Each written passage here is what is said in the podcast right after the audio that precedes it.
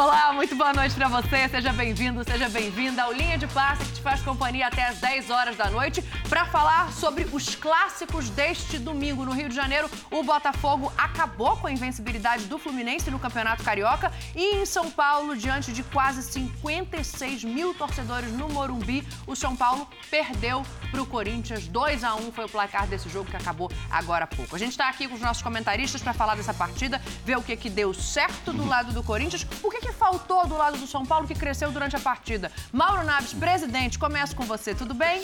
Boa noite, Dani, Birner, Breiler, professor Uzelt.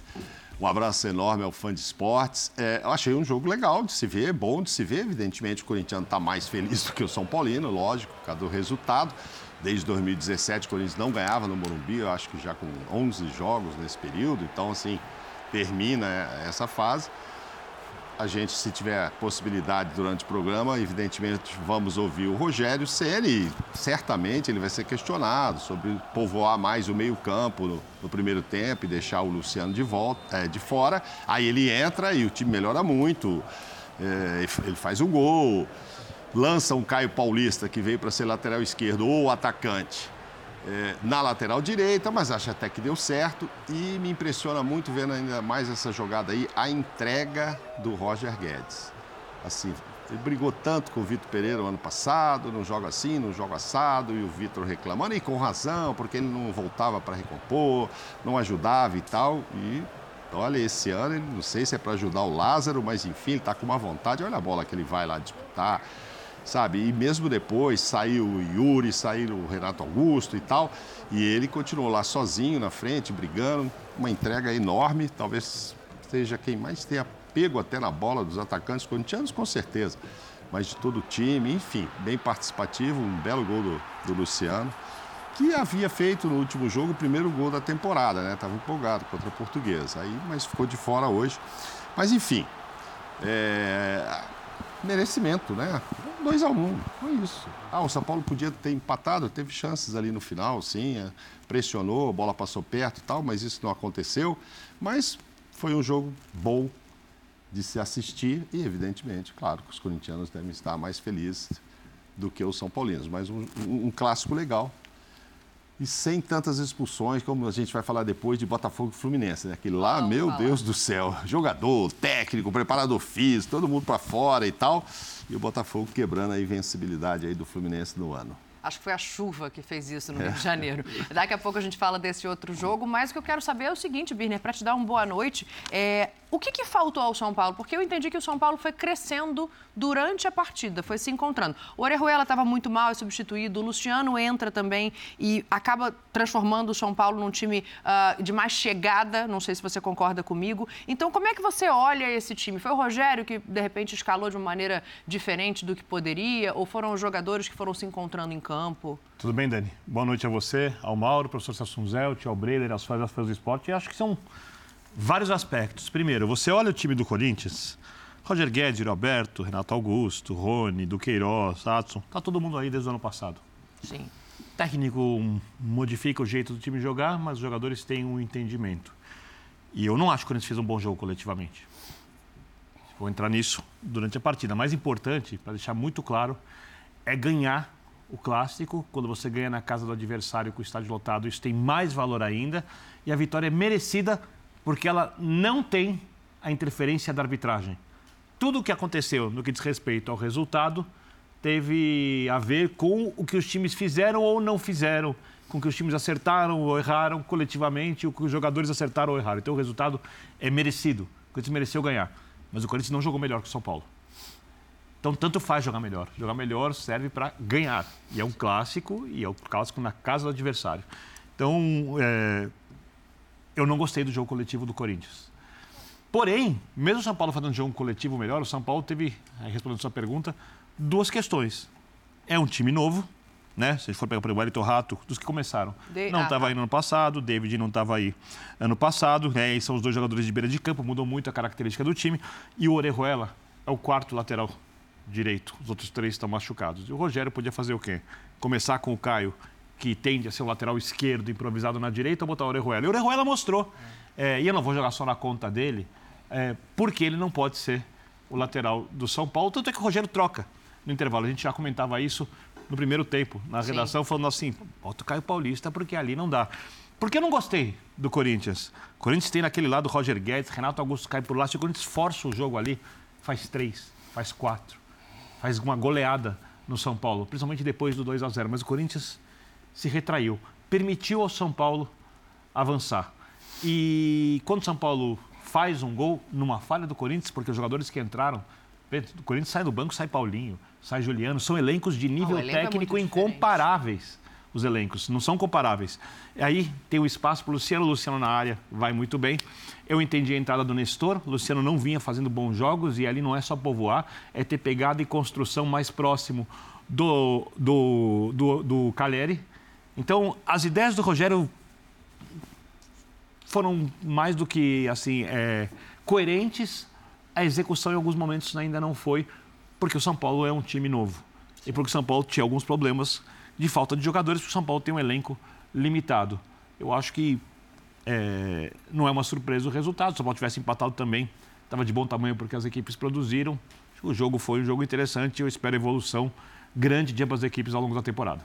Para dar uma boa noite para o lado de cá, professor, é, a gente fica com essa sensação né, de que o São Paulo foi crescendo na partida. E não sei se o Corinthians uh, abriu mão de atacar, não acho que tenha sido isso, mas é, o ímpeto que a gente viu no começo, na boa vontade que a gente citou do Roger Guedes, a partida brilhante que o, o Adson faz, jogando um pouco mais centralizado, a gente pode falar especificamente sobre isso mais para frente. Mas eu queria saber o que, que você acha que faltou, de repente, para ser um placar mais elástico, ou se você concorda com o Birner, se tivesse sido um empate também estaria de bom tamanho. Boa noite, Dani, companheiros, fãs do esporte. O São Paulo jogou, o Corinthians ganhou. Faz 45 anos que eu vejo esse clássico, e aí apelando para a mística do meu amigo Vitor Birner, muitas vezes eu vi um São Paulo muito superior, de Silas e Miller, depois a geração do Raí, e o São Paulo surpreendentemente deixa de ganhar do Corinthians jogos muito ganháveis. Hoje não foi um jogo ganhável, a gente está discutindo aqui o que faltou para o São Paulo chegar ao empate.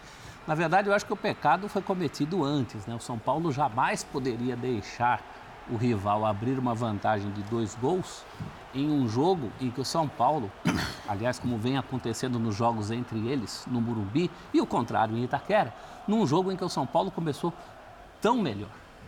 Mas o Corinthians tem certas individualidades que, quando engrenam, fazem a diferença. Sim. Nesse campeonato, essa virada da bola solitária do Renato Augusto para o Fagner tem sido fatal. A atuação do Roger, do Roger Guedes, a gente falou aqui, o Adson fez dois gols hoje. O Adson, na carreira toda como profissional, tinha feito oito.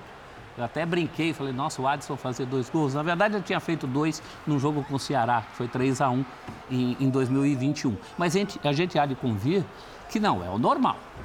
Então, o andamento da partida favoreceu muito o Corinthians. O começo do jogo foi um jogo igualzinho aos outros em que o Corinthians não ganhou do, no Morumbi. O São Paulo em cima. Mas dessa vez essas individualidades falaram mais alto, inclusive dos dois lados. Porque se a, as individualidades do Corinthians produziram para o bem, as do São Paulo cometeram erros individuais, principalmente no lance do segundo gol. O Orejuela ali não pode, tanto que ele não volta. Né? Ele, ele comete o principal erro, mas tem mais erros. A gente já não, tem o Alan Franco, tem, né? Ali, não, aí, aí eu discordo. A, ali a coisa. Eu discordo, mas a gente já vai falar a disso. A coisa foi complicada. Enfim, não é nada perdido para o São Paulo. O Rogério entrou hoje com o seu, acabou com a sua quinta opção pela lateral. Sim. Ele entra com a quarta, acabou com a quinta. Ele cria uma opção. Muita gente falou do Galopo, né? Ele tinha um cobertor curto pelo número de estrangeiros para entrar com o Galopo, ele teria que ter bancado, por exemplo, o Caio Paulista estreando do outro lado do campo. Se ele estreia com o rapaz do outro lado do campo, Dani, e acontece esse desastre de dois gols no primeiro tempo, ia estar tá todo mundo falando que o desastre aconteceu por causa disso. Então, acho que há muitas coisas para testar, principalmente essa coisa da proximidade em relação ao Caleri. O Luciano me parece o homem mais adequado para isso. O Galopo, na Argentina, jogava assim há opções ali, há vida para o São Paulo trabalhar, mas o São Paulo está sempre num eterno recomeço. Ao contrário do Corinthians, que pelo menos tem alguma coisa de trabalhos anteriores para se impor em situações como a do clássico de hoje. O Breiler, boa noite para você. E aí eu fico pensando o seguinte, né? A gente fala muito do Fernando Lázaro. Havia seis anos, 11 jogos, que o Corinthians não conseguia um resultado positivo no Morumbi. É, vem daí agora, talvez, a paz que ele precisava, e aí, óbvio, a gente vai entrar na coisa do desempenho, mas porque, para mim, essa questão do Adson centralizado, ela fala muito sobre o trabalho do Lázaro e a vitória na casa do rival da maneira que é depois de tanto tempo, também traz um certo conforto, né? Como é que ah. você vê essa noite para o Lázaro? Boa noite. Boa noite, Dani, companheiros, fã de esportes. Uma vitória pesada. É, estamos falando de campeonato estadual, não é garantia de que um, uma vitória num clássico, a primeira do Lázaro, vai ser suficiente para segurar um trabalho inteiro, mas pode ser bastante para dar uma confiança inicial. Uma confiança que o Carilli teve, uma confiança que outros técnicos que passaram pelo Corinthians precisavam, em momentos decisivos como esse, de um clássico, precisando quebrar um tabu, não conseguiram. E também de um técnico que está formando um time com uma ideia de jogo, mas que hoje foi muito pragmático. Ele enxerga o cenário, enxerga que o São Paulo vive um tabu, como o Celso observou bem, a dificuldade que o Corinthians tem de jogar no Morumbi e por isso opta. Nem foi uma opção, porque sem o Fausto Vera, ele teve de colocar o Rony, e a gente discutia isso, né, é, Celso? Que o, o Rony poderia ser. A entrada dele poderia até ser providencial, pelo fato de dar mais pegada ao Corinthians, de dar mais movimentação. O Corinthians conseguiu igualar essa intensidade no meio-campo, e o Adson tem sido o jogador que ele usa no meio para compensar em alguns momentos o Renato Augusto. O Renato Augusto é o jogador que pode ganhar um jogo num passe. E ele fez isso com Fagner. A bola que ele acha ali, e foi muito importante para o Corinthians no aspecto anímico, sair na frente, mostrar que poderia causar problemas ao São Paulo. Então, e essa bola é do Renato Augusto, e para o Renato Augusto jogar, é preciso criar essa compensação. E o Lázaro foi hábil em deslocar o Adson para o meio, um jogador que tem capacidade de fazer a bola circular, que se movimenta muito bem. Então, quando ele opta pela primeira vez, o Adson entra como titular contra o Água Santa, eu até imaginei que ia jogar aberto pelo lado. Eu também. E, e com essa formação, ele manteve a ideia dos dois atacantes, Roger Guedes e Yuri Alberto com muita proximidade, e essa sacada foi decisiva. O Adson fez dois gols nesse Corinthians mais pragmático. E olha que o Corinthians do Lázaro tem tentado ficar mais com a bola, até em cenários adversos. Contra a Inter de Limeira, por exemplo, era um Corinthians que tentou jogar num campo ruim. Então, contra o São Paulo, abre mão da posse de bola. A partir do momento em que abriu dois gols de vantagem, o Lázaro pensou em soluções para segurar o resultado. E aí muita gente pode criticar algumas alterações. Poxa, tentou recuar o time, mas o Yuri Alberto não estava bem. Para mim foi uma decisão acertada de tirar. E é natural isso, às vezes não é um jogo para o centroavante, a bola não estava chegando. Tanto é que o Corinthians finaliza apenas quatro vezes. Então, as soluções dele foi pensando no que é o Corinthians. Ele disse: Eu conheço muito bem o clube. E ele sabia a importância Mas você de ganhar um Você acha que o resultado tem mais a ver com os jogadores ou com o treinador hoje? Então, passa Porque por... às vezes isso tem a ver com as ideias do técnico. É óbvio que os jogadores sempre são os, os principais, porque você joga bola sabe que eles executam. Se, se o técnico Sim. tem uma ideia, quem posiciona direito e faz o que o técnico pede são os jogadores. O jogador tem que acertar o chute, tem que acertar o passe, tem que roubar a bola. O jogador ainda é quem ganha o jogo. Mas você acha que essa vitória de hoje passa mais pelo Lázaro? Porque, a não ser a movimentação do Watson, e por muito tempo com o Watson se movimentando quando o Corinthians chegava à frente, o que era raro, é, os jogadores de São Paulo não achavam o Watson, como aconteceu no lance dos gols. Eu acho que a vitória está muito na conta dos jogadores. E vou, vou, vou apelar aqui para as estatísticas. Assim, é... Sabe quantas defesas o Rafael fez no jogo? Nenhuma. Nenhuma, porque o Corinthians Cássio só chutou seis. duas no gol. Se, se você troca os goleiros hoje, o São Paulo ganha o jogo. Então, mas... Você troca os goleiros assim, mas... Não, mas você está dizendo que o Cássio pegaria as duas bolas que o Rafael a primeira, tomou? A primeira com certeza. Não, é, não, A segunda, quer dizer, com certeza. Foi mal para você A, a que passa na frente dele? Sim, Talvez. a segunda com certeza. Talvez. A segunda com certeza. A primeira Fora a questão não. da confiança. Outra coisa, outra coisa. O Corinthians finalizou é, na área, dentro da área, três vezes dessas finalizações, uma de fora. O São Paulo finalizou 11 vezes. A qualidade da finalização dos jogadores do Corinthians é superior à qualidade da finalização dos jogadores do São Paulo. Para não entrar na questão tre... de passe. Mas o treinador não sabe disso? O treinador, o treinador sabe, sabe, que tem jogadores melhores que podem decidir numa bola. Eu ele, não... há, ele, de alguma, eu enxergo que passa também pelo Lázaro, não dá para a gente dizer que foi um, um, um jogo autoral, Também do sim. treinador. Também sim. Então, por isso, estou pontuando o mérito que o Lázaro teve numa abordagem mais pragmática. Não, o Rogério Ceni, até em termos coletivos, foi melhor. O time dele produziu mais. Mas sabendo que o cenário era esse, que teria domínio do São Paulo, o São Paulo jogaria com a bola, pressionaria a torcida a favor, o Lázaro utilizou coisas que têm funcionado. E ainda é pouco para esse Corinthians. O Corinthians cede muitas finalizações ao adversário. O São Paulo rondou muitas vezes a área do Corinthians. O Cássio salvou. Porém, houve no primeiro gol uma movimentação que a gente tem visto muito do time, essa inversão do Renato Augusto buscando o Fagner. E é uma inversão em que ele, que ele tenta duas vezes. Ele inverte a primeira bola, o Fagner volta, a- o São Paulo balança mal a defesa, demora a chegar e o Renato Augusto dá a bola de novo nas costas. Então é uma movimentação treinada. O Lázaro tem trabalhado isso Aconteceu contra o Água Santa. usando mais o Fagner. No segundo gol, tem o mérito do Roger Guedes não desistir da jogada, mas também de posicionamento, do Adson fazendo infiltração, algo que o, o próprio Lázaro chegou a cobrar. O Adson precisa entrar mais na área. O Adson é um jogador que tem qualidade para finalizar mais, e até o Vitor Pereira cobrava isso dele. Então, quando outros técnicos foram ao Morumbi, até mesmo o Vitor Pereira não conseguiu, só ganhou um clássico do Santos. Então, não chegavam nesse cenário e não conseguiam o principal para o Corinthians, e o torcedor corintiano vai ter suas ressalvas ao Lázaro, vai questionar a mexida, mas o mais importante hoje é uma vitória pesada, Eu quebrando um tabu de isso, seis isso foi meu comentário de abertura, eu concordo contigo. E eu não cobro de nenhum técnico e de nenhuma equipe o desempenho ideal nesse momento da temporada. Seria, vou usar um termo duro aqui, sacanagem minha Claro. como técnico cobrar que o time com tão pouco tempo tenha as ideias do técnico implementadas e o time fisicamente esteja pronto. E o Corinthians aí tem jogadores para o Paulinho, por exemplo. A gente não sabe em que nível o Paulinho vai chegar, mas o Paulinho é um jogador que pode se recuperar, pode ser muito, muito útil ao longo da temporada.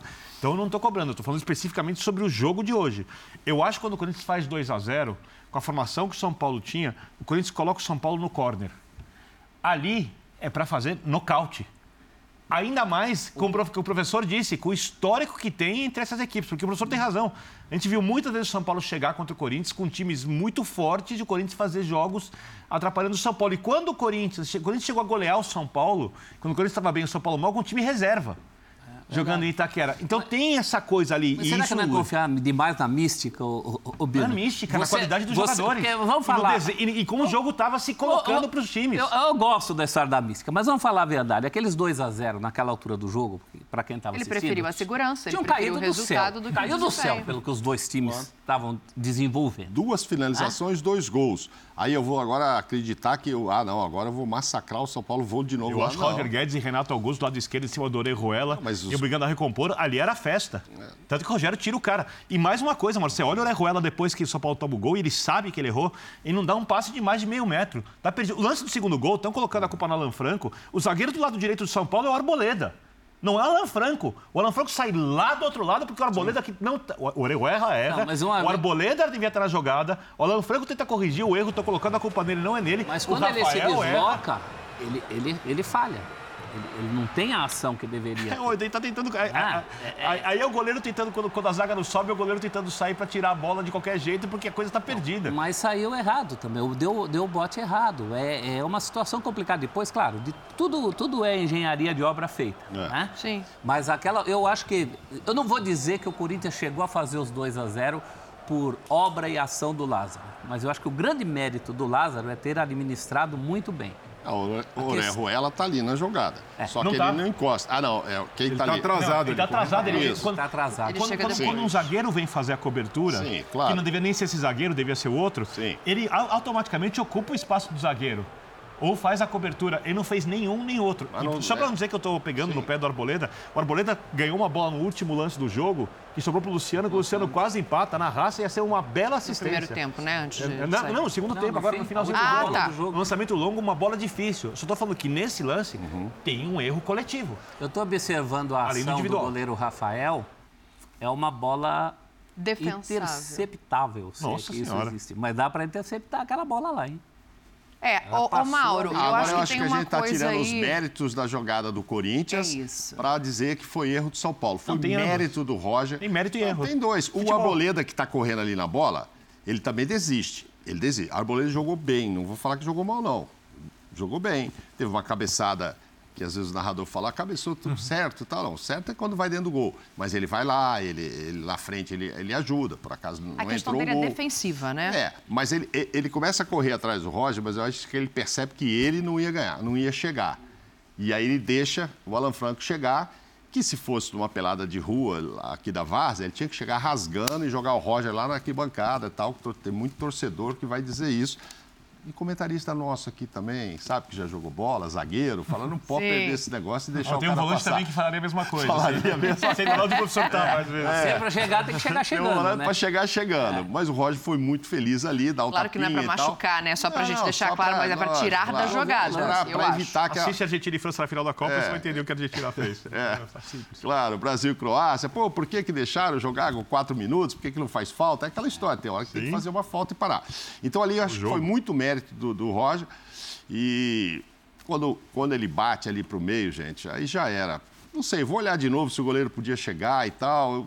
Porque o goleiro tem aquela também. Se ele dá um passo assim para poder sair e o Roger não cruza e chuta no pé da trave, puxa vida, que ah, frangou e tal, é difícil. Tem que tomar uma decisão. O goleiro é uma função muito complicada e a decisão ali é na hora ali, né? Milésimo de segundo, eu vou, eu saio, eu fico e tal. Achei mérito. Por isso tinha feito dois, dois, do- dois chutes a gols. Não- Nem para fora tinha chutado ainda, né? Sim. Corinthians não teve um escanteio a favor. Teve uma meia dúzia a favor aí do São Paulo.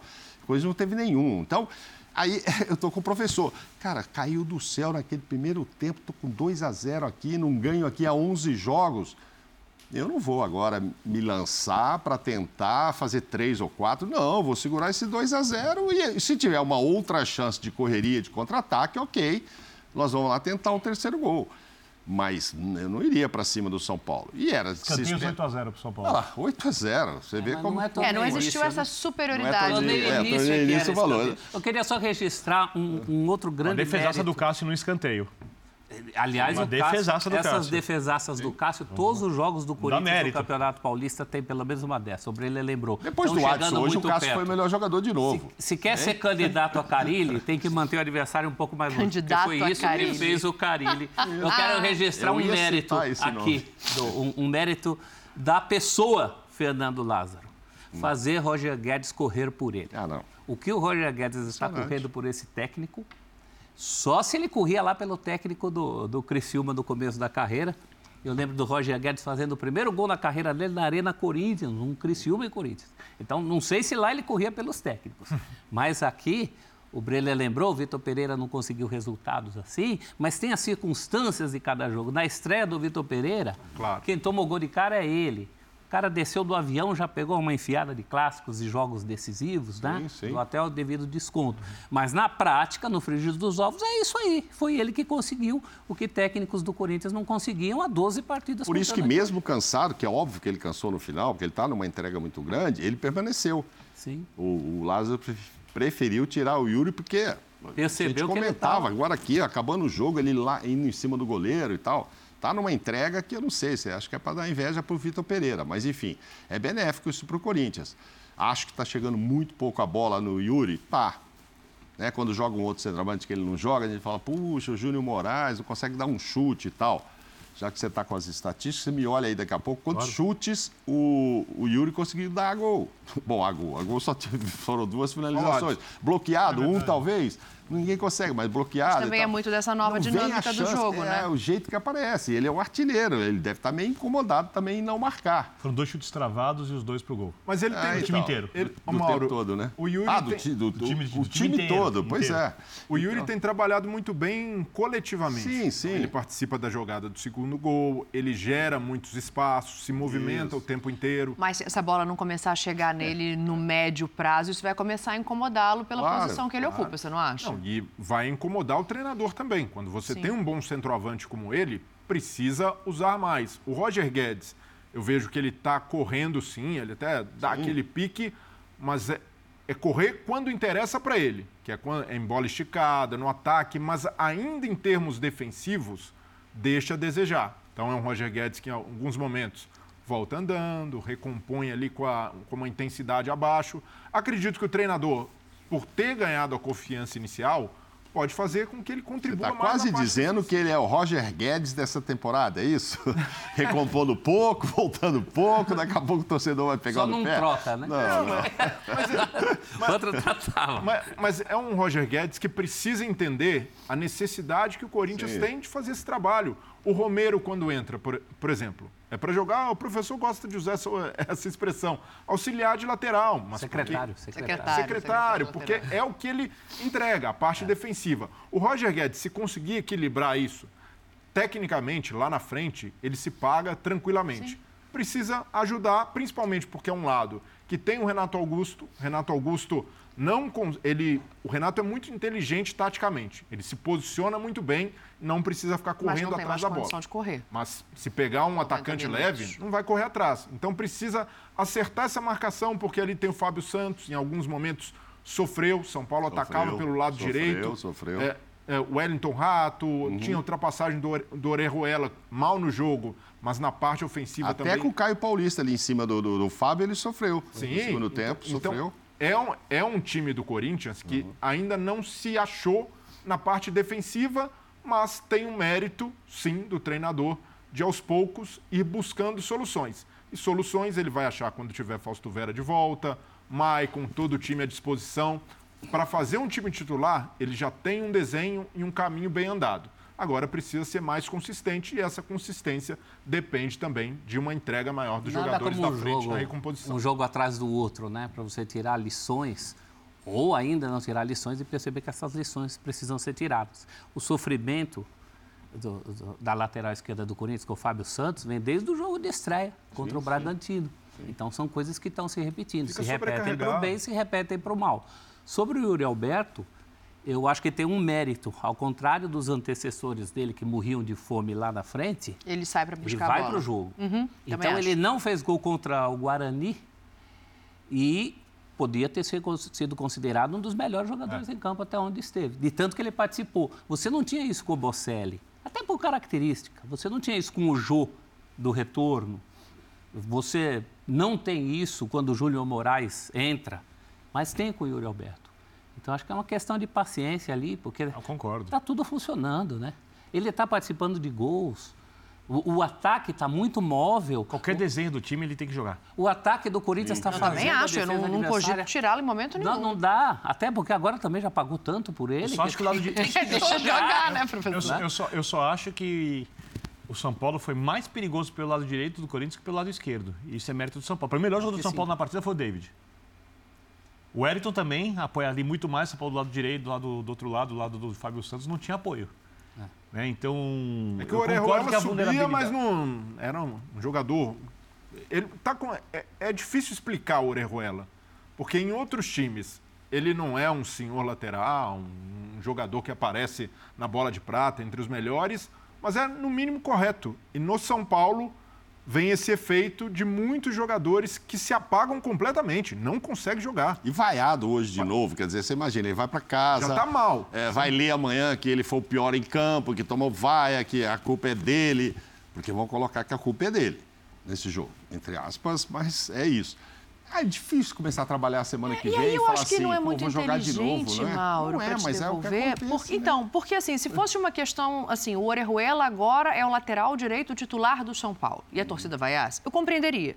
Mas é uma situação completamente atípica, tá sem dois jogadores, ele é o quarto, né? Ele não é Quarto. nem o terceiro, ele é o quarto Igual Vinícius lateral. Rafinha e Moreira. É, tem o Moreira, eu não estava lembrando do Moreira. Não, então, não, assim, agora, então agora não é tem o Caio Paulista inteligente. também. Também. Agora Não tem o Caio é. Paulista ainda. Mas não é inteligente. É, não, eu não- sei, não- mas- não deveria também a torcida ter um pouco. Eu sei que é difícil pedir isso para o É. torcedor, mas um pouco mais de compreensão desse momento? Num clássico contra o Corinthians. Não tem, não existe, né? Da Não posição. existe. É.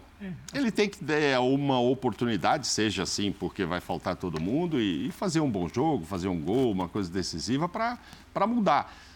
Ou e mudar de clube, porque é difícil. Porque agora, torcedor, no próximo jogo, se ele for Mas pagou titular. caro por ele. Não, pois é, mas se o próximo titular eh, for ele e não o Caio Paulista, o torcedor vai falar: não, não, não vai vaiar na hora que ele entrar, vai vaiar ele ou, ou quem, o, quem o escalou, o Rogério.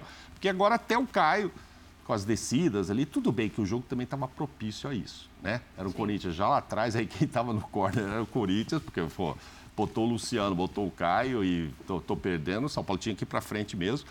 E aí o Caio teve muita oportunidade de descer e tal, e apertar o Fábio, enfim, fez, fez boas jogadas lá. Pelo tempo que ele jogou, um tempo só, acho que foi uma estreia boa.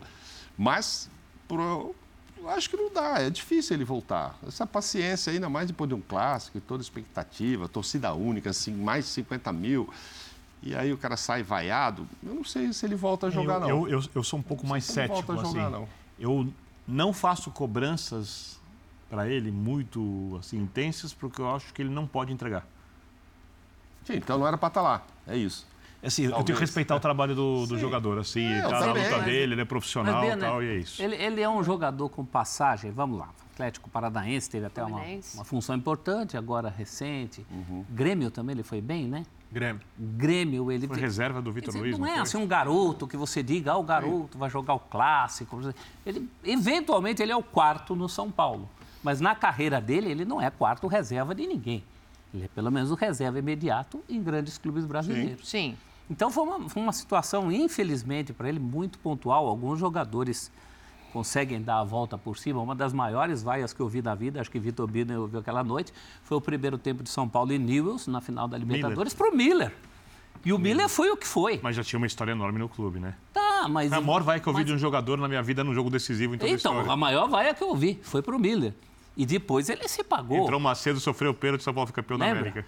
Tinha se pagado antes, se pagou depois. Eu acho que pode acontecer isso com Eu acho que vai ser difícil o Orejuela voltar a ter esse Eu espaço, acho. porque é que depois Paulo... que entra o Caio Paulista hoje, é um brasileiro que pode fazer a função enquanto os outros estão fora. E questão. aí, por exemplo, se a gente pensar que o Galopo ficou fora da lista de inscritos, porque só podem cinco, porque precisava de um lateral direito, eu não sei se ele vai voltar a, a ter tantas chances assim agora com o Caio Paulista sendo testado nessa é, posição. E o Wellington precisa descansar. O Caio também pode jogar do outro lado, mas mesmo assim, eu, eu não duvido que o Rogério por conta da atuação de hoje, comece num jogo para dar descanso para o Wellington com o Lisieiro na lateral esquerda e o Caio na direita. Ou o Rogério, de repente, coloca o Orejuela para ver se joga um pouco melhor, é. pra, até porque contra equipes pequenas dá para jogar.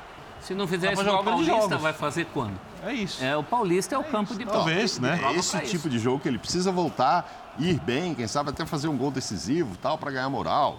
Mas eu acho difícil agora, com tantas opções na lateral ali. E ele que era o terceiro ou o quarto, agora pode passar a ser o quinto, acho que vai ser difícil ter oportunidade. A lentidão dele, lá, larga a jogada, não faz a é. cobertura. Aí Boleda, é questão do... Boleda também desiste nessa jogada, né? Ele levanta a mão, estava olhando aí onde estava o Yuri, né? Que a gente está dizendo, puxa, podia fazer gol, podia estar tá ali. Talvez ele pudesse estar tá ali naquela posição do Adson, né? Porque centroavante, não adianta. Ah, tá jogando bem. Tal. Às vezes o técnico deixa, né? Aconteceu com o Gabriel Jesus na Copa de 18, né? Não jogava, tal, ah, mas ele ajuda, volta, recompõe, faz. Amigo, mas se não coloca a bola para dentro, centroavante, começa a fazer falta. Tá muito participativo, tá isso tal, mas ele não foi comprado para fazer esse tipo de jogo. Ele mas, mas ele vai fazer, fazer gols. Eu acho também. É. Daqui a pouco a gente vai ver as entrevistas, tá as entrevistas coletivas, né? O Lázaro uhum. e o Rogério Senna vão falar sobre essa partida. Eu estou vendo a imagem do Luciano ali. Eu gosto muito do futebol do Luciano, tá? Acho que às vezes ele reclama um pouco demais, é, se passa no é. ponto dentro do campo, mas eu gosto do futebol dele. Não só você. Todos. Não estou sozinha? Não. Eu, eu também gosto. Não, e aparentemente o Rogério Ceni gosta muito. Então, mas aí não começou com ele hoje. Eu entendo que era uma situação de tentar, não sei se só isso, Birner acho que tem até um outro ponto, mas de tentar controlar ali o, o meio-campo um pouco mais, um jogo em casa, precisava ficar com a bola. É, o Luciano está jogando fora de posição, mas não era de repente um jogo para ele ter começado pela qualidade técnica que tem? É que eu não acho que assim, essa questão da fora de posição, assim, é... o Luciano cresceu no São Paulo Hum. No time do Diniz. Sim. Foi quando ele jogou melhor. Por quê? O time do Diniz joga em bloco. O Luciano é um cara do passe curto, da aproximação. Que já o conhecia do Fluminense, é isso? Já, já o conhecia. É, o Diniz. Jogou Antes. com ele no Fluminense. É, a passagem sim. pelo Fluminense não, não foi. Sim, mas, é, mas, mas, mas eu acho mas que ele teve com o Diniz jogador, lá. É. Mas enfim. Bom, bom ele, ele, ele, e com várias opções de passe curto, o Luciano faz o jogo fluir. O São Paulo hoje joga com dois jogadores de força pelo lado e essa aproximação do Luciano acontece muito com o Caleri e com quem vem de trás. E o São Paulo não tem mais essa jogada do bloco, do passe curto. Então ele está sofrendo um pouco. Ele nunca foi um centroavante. Eu não acho que ele joga numa posição muito diferente da que ele jogava no, com o Diniz. Eu acho que está muito parecida, inclusive, a posição. Ele Eu volta um pouco mais, não? Não, ele voltava já com o Diniz, assim, buscava construir bastante jogo. Era o Brenner. E o Brenner também é um jogador que tem um pouco mais de facilidade que o Caleri nesse passe curto, na aproximação. O encaixe era mais favorável a ele. E também acho que o jogador tem altos e baixos. Eu acho que o Luciano vai render mais durante a temporada. No jogo de hoje, o Nestor é um jogador com um pouco mais de chegada vindo mais de trás. O Pablo Maia também vem de trás. O Pablo Maia jogou muitas vezes de primeiro volante na temporada passada, só que hoje tem o Mendes, que é o, o dono dessa posição. Então eles podiam fazer o revezamento de quem saía jogando. Ambos podiam chegar de trás, tanto que o Mendes chega uma bola certa, um chute na trave, batendo bem de fora. O Pablo Maia também é um jogador que finaliza razoavelmente bem de fora. O Nestor também. Então o Rogério queria, acho que, confundir com o time adversário tendo mais essa distribuição e ter um pouco mais de pegada na saída de bola do Corinthians. Nestor tem uma chance quando está 0 a 0 Ah, nossa senhora. que ele chuta. Que é uma jogada que se fosse com o Se Luciano ele- seria diferente. Não é? Que a construção é parecida com o que o Luciano, é. faz, só que a finalização do Luciano na área é muito então, melhor é por que a do isso Nestor. o meu ponto de, de repente, ter começado com ele. O- e o Luciano é um atacante. O Luciano ali, quando a bola chega, ele tem uma chance muito maior de marcar que o Nestor. Sim. Mas ainda assim, é analisando o que o Luciano vem fazendo desde o começo da temporada, o que ele fez na reta final da temporada passada, para mim o Rogério foi até bastante paciente. Rogério segurou, Rogério tentou ajustar posicionamento, Rogério cobra algumas funções e até uma intensidade maior do Luciano. Marcos Paulo chegou a ser testado ali em alguns momentos, mas é um Luciano que entregou pouco até aqui. Não vinha sendo um jogador que o torcedor de São Paulo olhasse a escalação e, e houvesse uma revolta geral.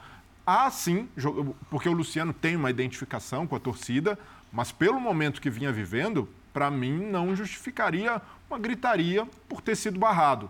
Então, nesse aspecto, até pelo, pelo jogo, pelo adversário, não encaro como um erro do Rogério. Seria muito tranquilo da gente, depois que não deu certo, que o São Paulo perdeu, dizer que o, o resultado passa por isso, principalmente depois do Luciano ter marcado um gol e quase ter feito o gol de empate no final. Mas pelo, pelo histórico recente, o Rogério precisa pensar numa solução melhor ali, porque não esse encaixe não está funcionando bem. O, o Luciano, embora tenha jogado Mas ainda pode funcionar. Pode, mas, mas por isso precisa pensar como com o Mendes no time. Ele tem um primeiro volante e é um primeiro volante em que ele pode explorar um pouco mais a chegada. Mas para fazer esse equilíbrio, talvez tenha de ter um volante, como ele teve, entrou com três hoje. Então eu entendo o treinador buscando soluções nesse estágio da temporada. Se fosse no um jogo de mata-mata, um jogo que você precisa ganhar de qualquer forma, possivelmente o Luciano seria uma opção melhor. Mas por esse estágio eu vejo que o Rogério tem de testar, porque até agora, Caleri e Luciano, nessa maneira, o Luciano vindo indo de trás, não É funcionaram bem. essencial que a gente entenda que com o Luciano é, não melhoraria em nada a marcação pelos lados que geraram Não. os gols Ah, do sim. Corinthians. Que gerou, e, e e o dilema para mim de São Paulo foram a primeira jogada, a primeira jogada do Corinthians muito bem construída do primeiro gol. Tudo bem que podia ter alguém grudado ali no Renato Augusto, dificultar aquele passe que ele dá com precisão. É o Renato, na o mínimo fundo. espaço que você Passe dá a ele faz Mas é um jogador especial. E, É um e extra classe, E ela começa, especial. essa jogada começa do lado esquerdo. Roger Guedes, o Renato Augusto. O Renato Augusto tem a tranquilidade para inverter. O Renato Augusto tem a tranquilidade para chegar do outro lado antes que qualquer outro jogador do São Paulo. Então, houve sim uma- um São Paulo. E até em alguns momentos do jogo eu senti o Corinthians mais inteiro fisicamente. O Corinthians chegando mais nas bolas. Talvez porque tenha jogado terça e o raro. São Paulo quinta. Jogou. te- É uma diferença, não dá pra gente mensurar, mas pode ter. Ajuda, ajuda. Claro. Agora, só de, 48 só de horas ter é um Corinthians, diferença. um Corinthians forçando o balanço da defesa adversária, há quantas temporadas você não via isso? O Corinthians procurar o espaço aqui, procurar o espaço lá e É. a coisa acabar dando certo. Então, esse é um mérito. Na temporada passada a gente não viu Não o Fagner via. apoiando. Não, nem, nem no anterior, eventualmente, com o Silvinho, depois voltava atrás, não tinha sequência. Agora você tem uma sequência. O Fagner é hoje uma arma de apoio nesse campeonato. Agora, a questão ali do Luciano, ou eventualmente do Galopo, se for utilizado ali, ou Nestor numa tentativa, eu acho que ali há uma necessidade, principalmente por causa do Caleri. O Caleri merece um companheiro. Dá pena ver como o Caleri se esfalfa nesses jogos. É uma coisa comovente. E aí entra uma coisa que a campo, gente né? está falando, que a gente acabou de falar do Yuri Alberto, né? O Yuri, até pela idade e Uhum. pela movimentação característica, sai para buscar. O Caleri, se fizer isso, ele perde o que ele tem de melhor. Exato. Não, e é melhor que não faça. É melhor Sim, que alguém sim. encoste no Caleri. O, o- o São Paulo tem vários candidatos a encostar no Caleri. O Luciano pode fazer isso se você fizer o time um pouco mais voltado para isso, como era o time do Diniz. Você pode tentar. O Galopo da Argentina era isso, era o cara ali atrás do centroavante. Talvez ele um pouco mais à vontade consiga emplacar ali. Mas no São Paulo. É, então, esse é o problema. É o São Paulo, não são as pessoas. Mas, mas o papel do Luciano, eu acho que é esse, né? É, é, Encostar, jogar por trás. Não é para ser um armador, ele não está no meio-campo para ser um armador. A gente esteve aqui com o Rogério Ceni, né, na bola da vez, ele estava explicando claramente. É um segundo atacante, mas do jeito que ele ainda estava recebendo os reforços, aí ele não conseguiu usar. Quando ele usa- utiliza também o Luciano, acho que 80 minutos, quase o jogo todo, na quinta-feira, você já imagina que ele não estava pensando tanto no Luciano para hoje, porque faz diferença, assim, o, o Renato tem uma idade muito diferente da do Luciano, mas o Renato teve de terça até ho- hoje para se recuperar. O Luciano jogou até quase o final da partida aqui. Então, talvez esse plano, independentemente dos gols do Galopo, etc., não teve o Caleri, né? Foi poupado. Sim. Sim, Sim. foi o Galopo no lugar do Caleri. Foi o Galopo ali fazendo um- uma função de. Pseudo centroavante. Eles falam falso 9, o cara mete dois gols. Pra mim, ele jogou de 9. O cara foi bem. Falso mano. nada, né? Falso o quê, cara? Você, já que você falou do falso 9, tem um agravante em relação ao Luciano. É. Pode parecer uma bobagem, no fundo é mesmo, mas dá muito barulho. Esse ano deram a 10 para ele. Sim. O meu filho foi para um jogo do São Paulo, conheceu o Burumbi, viu, Beno? Aos 18 anos de idade, meu filho conheceu o Burumbi. Eu acho isso uma aberração, porque na minha época eu ia mais no Burumbi que no Pacaembu. Mas, enfim, ele comentou, nossa, pai, o que tinha de Grande gente apupando o Luciano, né? Na hora que ele sai, alguns gritando, Não devolve entendi a o que seu filho foi fazer 10. no Morumbi ainda, mas. Foi ver São Paulo e Ituano, junto com um amigo palmeirense. Inclusive, o Morumbi é hoje, vou dar um testemunho aqui, é o estádio mais democrático de São Paulo, onde há um ingresso popular. O meu filho pagou 20 reais, Ó. podia ter pago 10 porque era, ele tinha direito a meia, e comprou o ingresso bem, assim, um, um dia antes do jogo do São Paulo com o Ituano. Achou muito legal. E se foi torcer vista. pro Ituano, deve estar triste pro Ituano perdeu hoje de novo e é o último colocado do campeonato. É. O foi me- torcer o que me surpreende. Não, não, tô brincando. Não, eu não Ele acho foi que lá ele tá brincando, não. Ele Eu foi conhecer o Morumbi e tal. Ele, Eu só aproveitei o gancho para falar que o Ituano me surpreende também, sendo o último colocado. É, enfim, mas que bom. Olha, daqui a pouco a gente vai ouvir as entrevistas coletivas, tanto do Lázaro quanto do Ceni. Vamos falar também de Botafogo e Fluminense, Fluminense e Botafogo, vitória do Botafogo por 1 a 0. É, tem uma mensagem aqui que me chamou a atenção. O João Paulo, ele está pedindo para a gente falar da arbitragem hoje, do Klaus e do VAR, principalmente no primeiro gol ali, né? Que é confirmado depois de ser anulado no campo. Coloca, por favor, para a gente a imagem desse primeiro gol da, da- da partida, né? Mas já que é um dos gols ali, é fácil da gente chegar a ele. Primeiro, eu acho que assim, no primeiro momento eu não tinha visto o pé. Que carinha é essa de quem quer falar, Vitor Birner? Não, não, eu, porque no- quando aconteceu o gol e o, e o Bandeirinha anulou, eu na hora falei, ah, isso não é impedimento. Eu achei que o lance era bem fácil para achei. ser validado. Isso. Quando eu vi a repetição, o lance era mais difícil do que eu imaginava, mas eu não tenho como questionar esse lance. Eu acho que. Ok, gol legítimo. Que facilidade que o Fagner entra aí nas costas do lateral esquerdo, que não é o Orejuela, Não né? foi onde deu problema? Não é onde deu problema. Devia existir também eh, um scout de, sei lá, co-assistência, pré-assistência. Essa bola do Renato é maravilhosa. Esse gol sai, não é pelo passo do, do Fagner para trás, não. É a enfiada do Mas- mas Ah, o olha Fa- onde ele descobre o Fagner. O Fagner vai muito bem. lá. E a movimentação do Adson também. Não, né? Porque a Muito tendência do lateral ali é dar o passe para o centroavante. Sim, O, é. o 9 chegando na pequena área. Óbvio, né? Ele dá para trás, percebendo que o, Al, Sim, ó. o Adson se desloca, Ah, o Yuri sai estava da lá. marcação. Para Exatamente. dar mais dificuldade para a defesa do São Paulo. O Adson estava mais livre do que um eventual dobro. Não, e o, o Corinthians minutos, usando né? sua Esse- reserva de talento. O Fagner é um jogador que é, é muito, ta- não só talentoso, mas tem a experiência, a malícia. Quanto tempo demorou esse VAR? Uns 4 minutos, É, pelo essa é- menos. Foi é aos ponto. 17, esse jogo voltou aos 21, 20, uns 4 Esse é o minutos. ponto. Ninguém tem dúvida que, que o gol é legal, né? Eu validaria o gol. Eu O valido. gol legal. Então, por que Mas ele nós não mostramos, né? tanto? Mostramos o primeiro gol. nós É, vamos chegar, vamos, vai, vai Não, chegar. nós gol, já mas já não a gente paramos, vai né? mostrar. E tem que ser na outra câmera para ver, que a princípio também achei que não. Falei, nossa, como é que o cara é, levanta essa bandeira? Mas enfim. E, e também aconteceu o mesmo que a gente vai comentar daqui a pouco no Botafogo também, né? Sim. Botafogo pouco também acho que foi anulado e o, e o VAR é que deu. deu. É, daqui a pouco a gente vai olhar A gente vai direitinho. chegar lá, E mas acho que vai um acontecer. pouquinho também. E também demora, Também quer dizer. demorou. é, enfim. Mas é, o, o tem razão. Na hora assim, eu falei, não, tem um cara aqui que também não era o Orejuela, era. Wellington Rato. era o- é, se fosse o Orejuela, ele tava morto nessa aí, né? Se é ele que dá condição, então, ele ele nem treina amanhã cedo. Mas Mauro. na hora, na hora parece claramente que não foi. Mas depois começa a repetir e você vê aquelas linhas ajustadas. Aí você vai ver uma linha tão pertinho da outra, porque na hora eu falei, nossa, está uma distância enorme. Não, as linhas ficam muito perto. Espero que essas linhas venham a mudar. A gente não tem mais no futebol, já, já falei isso lá no programa com a Dani, no nosso FC. Não tem mais na mesma linha, professor. Quantos gols que a gente Morreu. tinha na mesma linha? Morreu. Começou o VAR, morreu o negócio de mesma Deixa eu linha. desculpa, prof, vou ter que te interromper, porque Fernando Lázaro Opa, começa a falar. opa. Quando voltar aqui, eu devolvo a palavra para o professor, mas vai começar a entrevista coletiva do técnico vencedor do Majestoso. Ele pode ganhar pela primeira vez contigo uma sequência entre os titulares? Muito obrigado. Boa noite, capelanes. É, vamos lá. Um jogo duro, importante, né?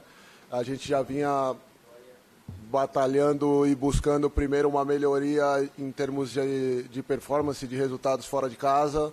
É, é, a questão do clássico, a gente sabe a importância e o peso que tem um jogo desse, um clássico fora de casa, ainda trazendo esse contexto de há, há muito tempo não vencer aqui, então é um peso adicional para o início de jogo, para uma preparação no início de temporada com muita é, densidade de jogos, enfim, a gente conseguir elaborar é, esse jogo e, e muito feliz com o resultado, muito feliz com com que o time conseguiu trazer para um jogo com todo esse contexto e sabendo é, jogar esse tipo de cenário, que é, que é difícil. É, depois desses ajustes, é, o Rony um desgaste ali grande pelo jogo, pela dinâmica que foi necessária. É um atleta que tem entrado bem, que tem trabalhado bem desde a pré-temporada, é um atleta que tem boas virtudes e, e tem assimilado bem as ideias, mas nós temos um grupo né, qualificado com, com algumas opções e o Rony é uma delas, é uma que a gente está muito satisfeita, temos outras também e a gente está construindo um grupo forte, não, não, não, não temos é, nenhuma necessidade e busca de uma definição de nomes agora. Estamos construindo esse trabalho para o longo de uma temporada pesada, que a gente sabe como é, e vamos ganhando cada vez mais atletas nesse sentido. Fernando, boa noite. Marco Belo, Rádio Transamérica. É, esse é o copo cheio, né? Ganhar um clássico no Morumbi, um tabu de vários anos. O copo vazio, se você me permite. É, dá para falar que no segundo tempo o Corinthians abdicou do ataque? Eu estou errado? Boa noite, Belo. É, é um contexto, né, que a gente não pode fugir do contexto do jogo, né, de um resultado, enfim. E, e eu acredito assim, a gente, com o placar que tínhamos, entendíamos que conseguiríamos ter boas possibilidades e erramos um pouco nas possibilidades de transição que nós tivemos, campo aberto, é, um detalhe ou outro que poderíamos ter construído melhor um segundo tempo para não ter que ficar nessa parte final né, tão justo ali, mas aí faz parte, não conseguiu fazer o que tinha que fazer ali num certo momento de encaixar bem um contra-ataque, de circular melhor a bola, o adversário vai, vai é claro, dentro do, da sua casa, enfim, buscando resultado, colocando mais jogadores à frente, colocando mais bolas na área, finalizando de fora, natural. É... E o resultado vai conduzindo um pouco o ritmo do, de, de, desse jogo também, né? o passar do tempo, tudo, mas soubemos nos defender, no, é, estar compacto, jogar o jogo que, que, que, se desenhou, e isso é muito importante também. Temos que saber jogar bem com a bola quando estamos bem no jogo e encaixando, e quando não estamos, temos que saber também atuar dessa forma. Fernando, boa noite. Rafael Esgrilles, Energia 97. É, ainda em cima da pergunta do Marco Belo sobre a questão física, né? Você perdeu já o Maicon, o Cantijo, você está citando agora a questão do Rony, né? Que, que acabou deixando o gramado. É, O que ponto pode pesar nesse começo de temporada essa parte física dos jogadores? Né? No segundo tempo também o time não tinha muito punch nas laterais para sair, para ter aquele escape como tinha no primeiro tempo. Que, até que ponto isso pode pesar contra o Corinthians no começo da temporada, a parte física? E o Fausto Vera, o torcedor já pode esperar para a próxima partida? Boa noite. É, na verdade, assim, o Rony não, não, não, não, não entra nisso que você acumulou ali. É, foi um desgaste de jogo normal, enfim, um atleta que não vinha fazendo 90 minutos, então um jogo com uma demanda alta, com toda essa carga é, e um setor onde ele foi muito atuante, é um atleta muito intenso, não tem nada a ver, né? Fez o que tinha que fazer no jogo e depois a troca natural. É, o início de temporada é o que a gente tem falado desde o começo. É, é o espaço é muito curto porque necessitaria para esse momento, mas é o calendário que nós temos, sabíamos e temos que nos ajustar a isso.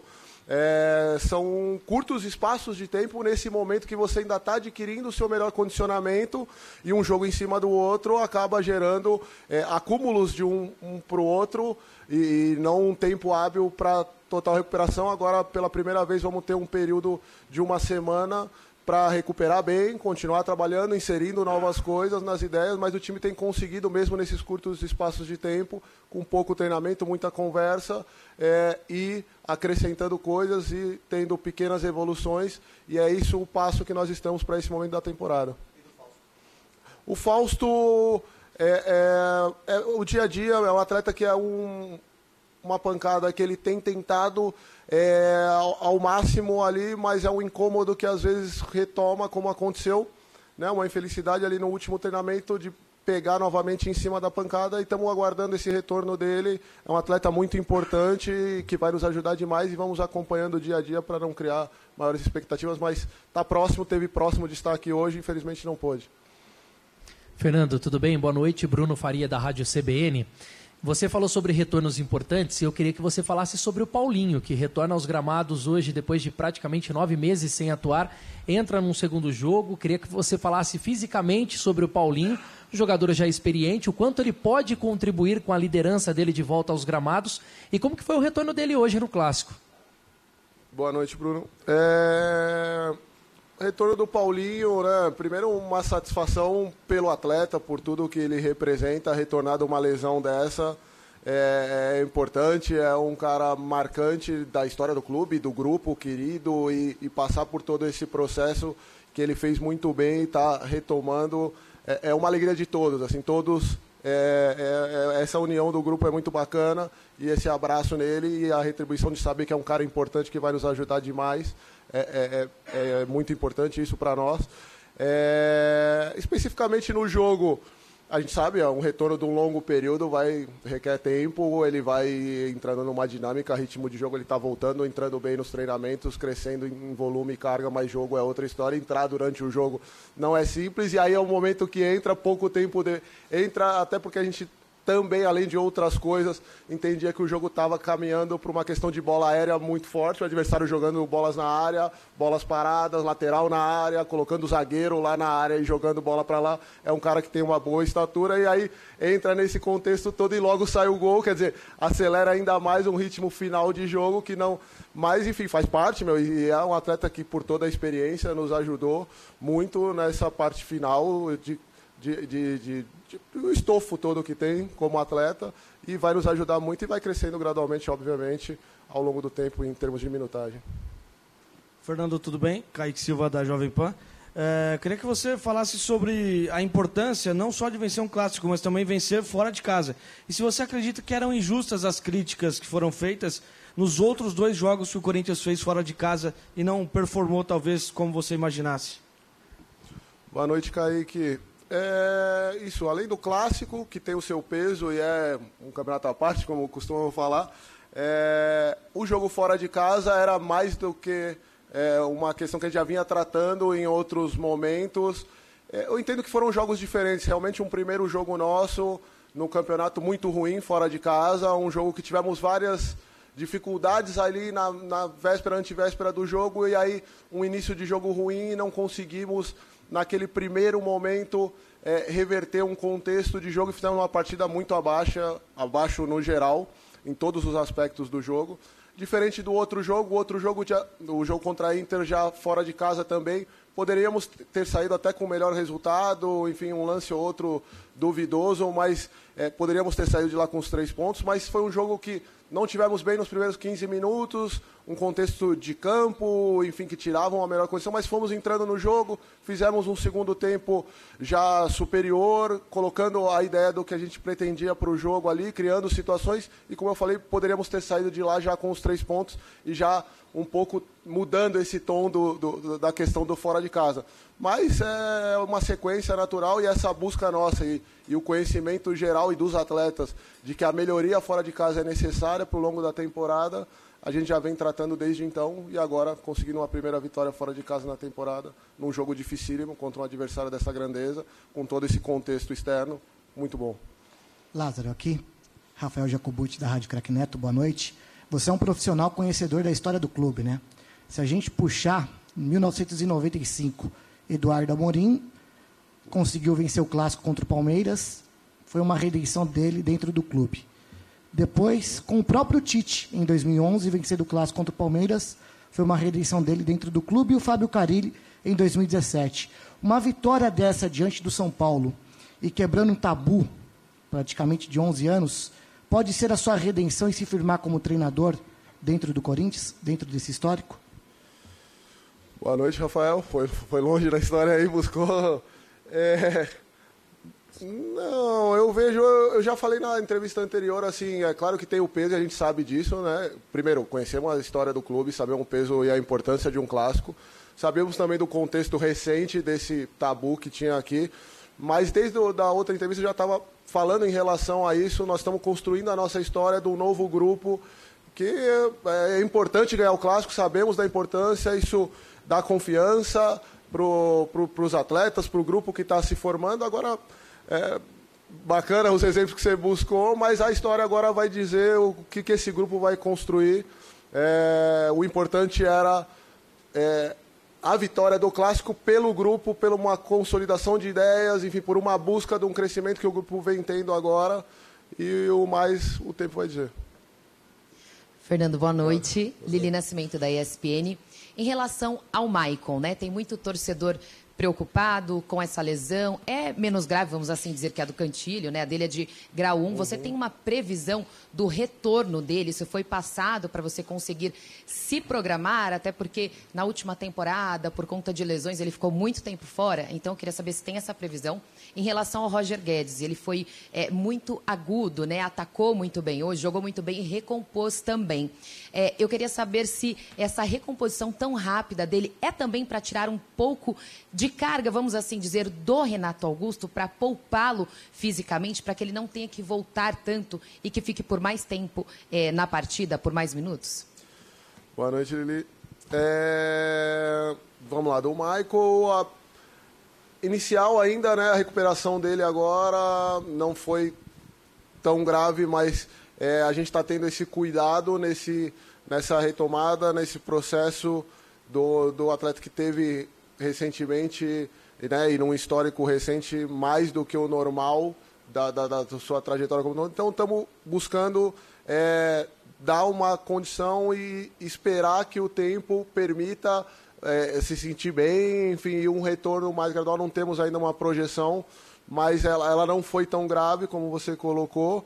Mas a gente vai ter sempre esse cuidado. É um início de temporada, é uma retomada e, e ser mais cuidadoso do que o normal até nesse momento, um pouco mais conservador, eu diria, é, é prudente, ao meu ver. É, em relação ao Roger, é uma característica que ele tem tem incorporado é, essa ideia de entender a importância dele em todas as fases do jogo, mais do que qualquer outra coisa. Enfim, hoje o jogo a gente desenhou com o Renato um pouco mais à frente, por, por ideia mesmo estratégica de jogo, nessa, nesse controle da frente do nosso meio-campo.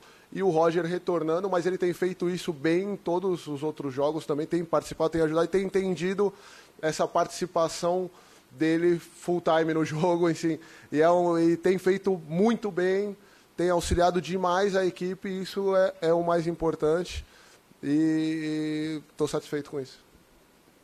Fernando, boa noite. Bismarck Rodrigues, da Rádio Coringão. Eu quero fazer uma relação sua com a torcida do Corinthians.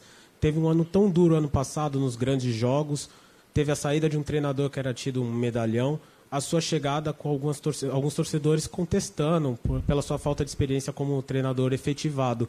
Uma vitória como essa, com a quebra do tabu, depois de ter ficado um ano inteiro sem vencer os clássicos da capital, pro Fernando Lázaro, tira alguma carga, te dá algum um estofa mais para o decorrer da temporada? Obrigado. Boa noite, Bismarck. É... Muito satisfeito, Fernando Lázaro, é, pela, pela vitória num clássico. É... Sei a importância, sei o que o torcedor está sentindo agora, um final de domingo desses, enfim, uma semana né, desfrutando disso que a gente estava tendo há um certo tempo uma dificuldade de ter, por isso o tabu é, a importância do clássico por isso. É, ao longo desse início de temporada, importante para o crescimento de um grupo que está se forjando. É, eu entendo a, a, primeira desconfiança do torcedor e ela faz parte, e eu acho que o tempo, o resultado, enfim, vários fatores vão trazendo para ele um conhecimento, uma possibilidade de avaliar um trabalho que está se iniciando, e eu acho que é isso mais do que qualquer coisa, do que um resultado ou outro específico, é ele conseguir ir avaliando um trabalho que está se iniciando. Isso vai aos poucos tirando, é, é claro, não tem uma amostragem grande para ter uma referência anterior, e ele vai começar a construir isso ao passar dos jogos e vai podendo aumentar o nível de confiança em relação a isso. Tá aí, olha, do Fernando Lázaro, a gente vai agora para o Adson, autor dos dois gols do jogo de hoje nessa vitória do Corinthians sobre o São Paulo. Fala, Adson. Da importância que esses clássicos têm. É, muito feliz é, é, por toda a equipe, não só comigo, pelo desempenho da nossa equipe. É, a gente sabia do tabu que tinha aqui, é, conseguimos quebrar esse tabu.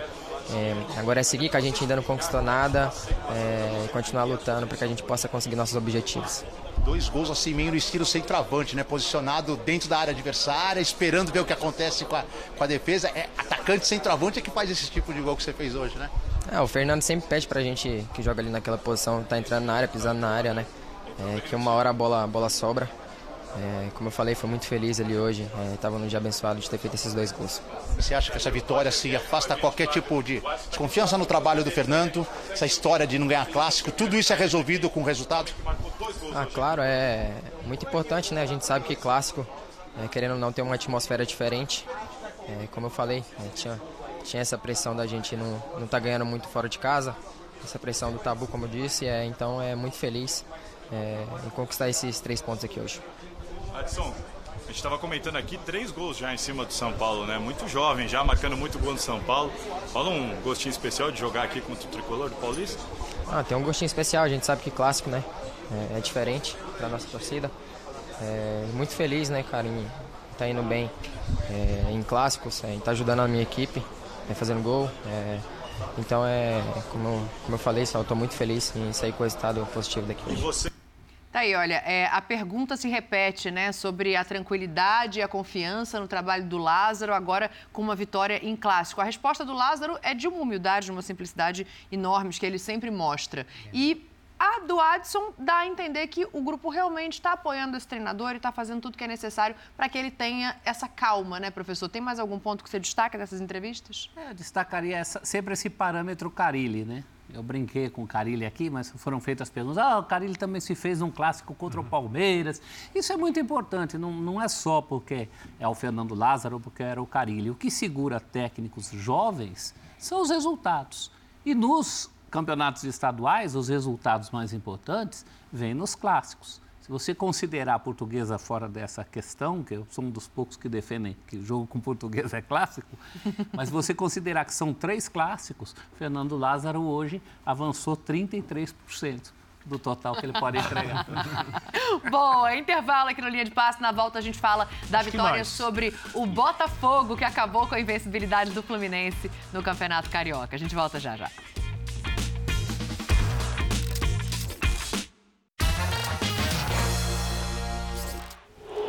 A gente volta com imagens de Fluminense 0, Botafogo 1 no Maracanã. Primeira derrota tricolor na temporada, tinha três vitórias e um empate. Gol do Vitor Sá no segundo tempo do jogo, Breiler. Tem algumas questões aí, né? Tem um pênalti que o Caligari bateu e perdeu, tem confusão com expulsão, o Braz foi expulso do banco. O que, que você destaca dessa partida? Não, o jogo já começa com uma curiosidade, que é o Vitor Sá entrando no lugar do Jefinho, jogando aberto pelo lado esquerdo. O Jefinho costumava ocupar essa posição no fim de semana em que é anunciada a ida do Jefinho para o Lyon, um dos clubes do John Textor.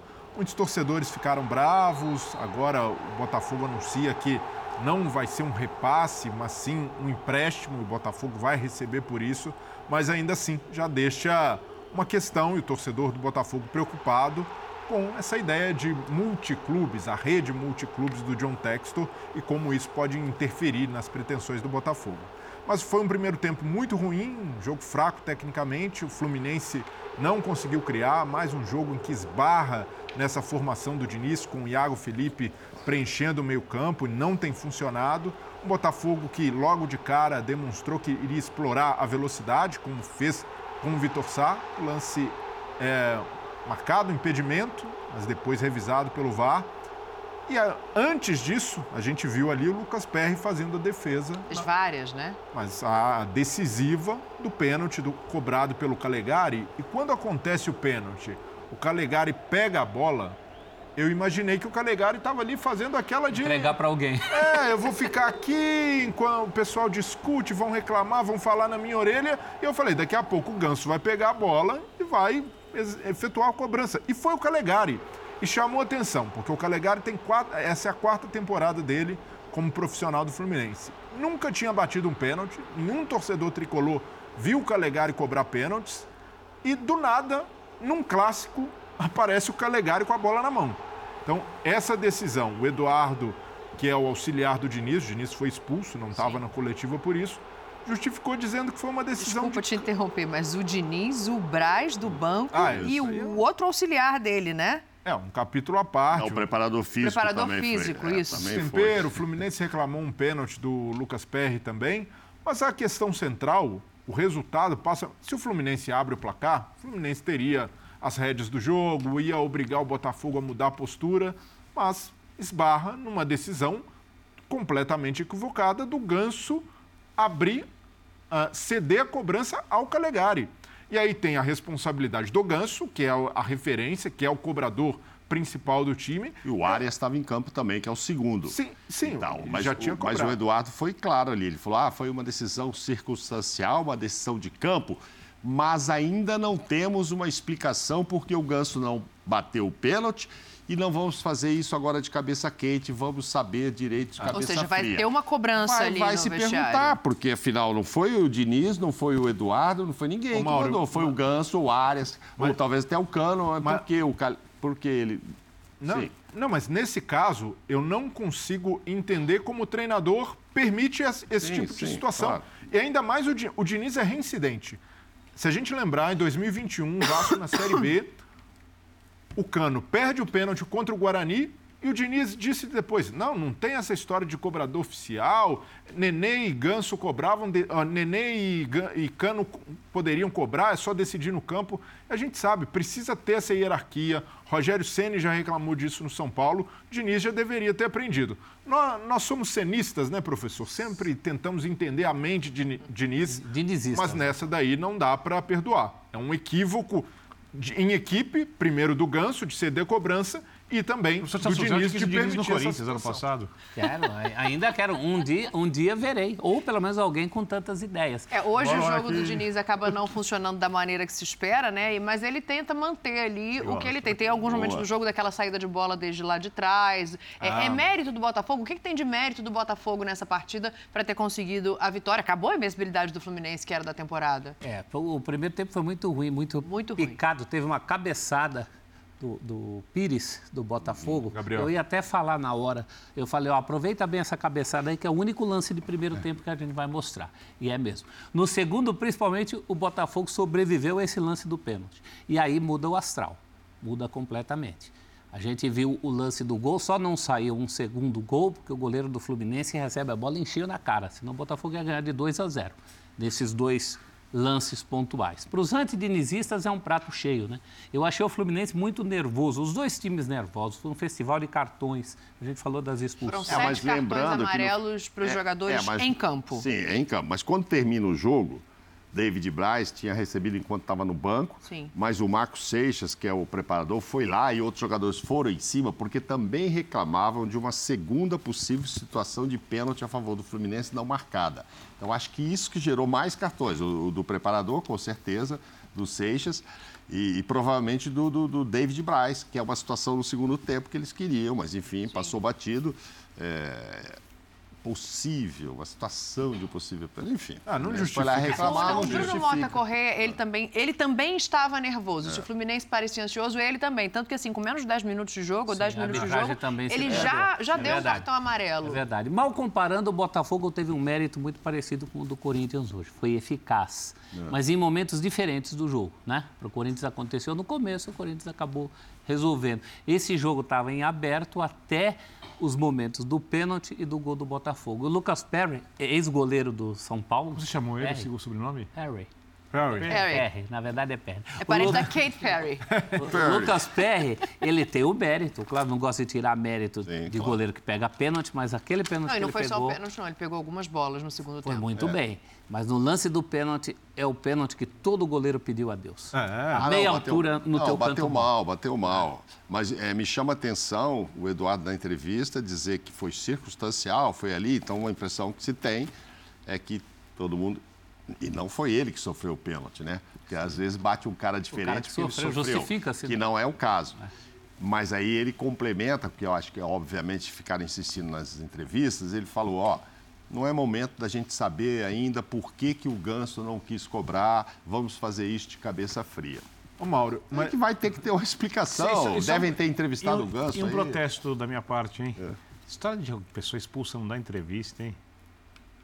Ah, o técnico, né? Aí é que deveria dar. É, eu também acho. mas Quem sofreu o pênalti foi o Keno. O Keno, A torcida verdade. pediu. Não, pois é. Que a gente vai fazer o Não, intervalo. e às vezes nesses casos acontece de o, joga... o cobrador se machucar no lance do pênalti e ceder a cobrança, não tá Não é o caso, a bola é do Ganso, hein? O É um Ganso dá super assistência passe e do aparentemente estava inteiro, tanto é que claro. continua na partida. Mas fora ele, Então, teria, injusti- repito, o Arias e o próprio Cano. É, E o Keno? É, não, É, qualquer um, porque o Calegari nunca bateu desde 2019, que subiu para os profissionais. O Blake tem toda razão, Não, nunca bateu. injustificável o Calegari ba- bater o ver. pênalti. Mas destaque no Botafogo também para o Patrick de Paula. Saiu aplaudido, fez um grande jogo e tem subido de produção. E Tietê enfiou a bola do Tietê, gol. É. excelente. Intervalo no Linha de Passe, a gente já volta aqui para a reta final. Vamos falar mais desse jogo em toda a programação dessa segunda-feira. Esperar a declaração do Ganso sobre o motivo dele não ter cobrado esse pênalti.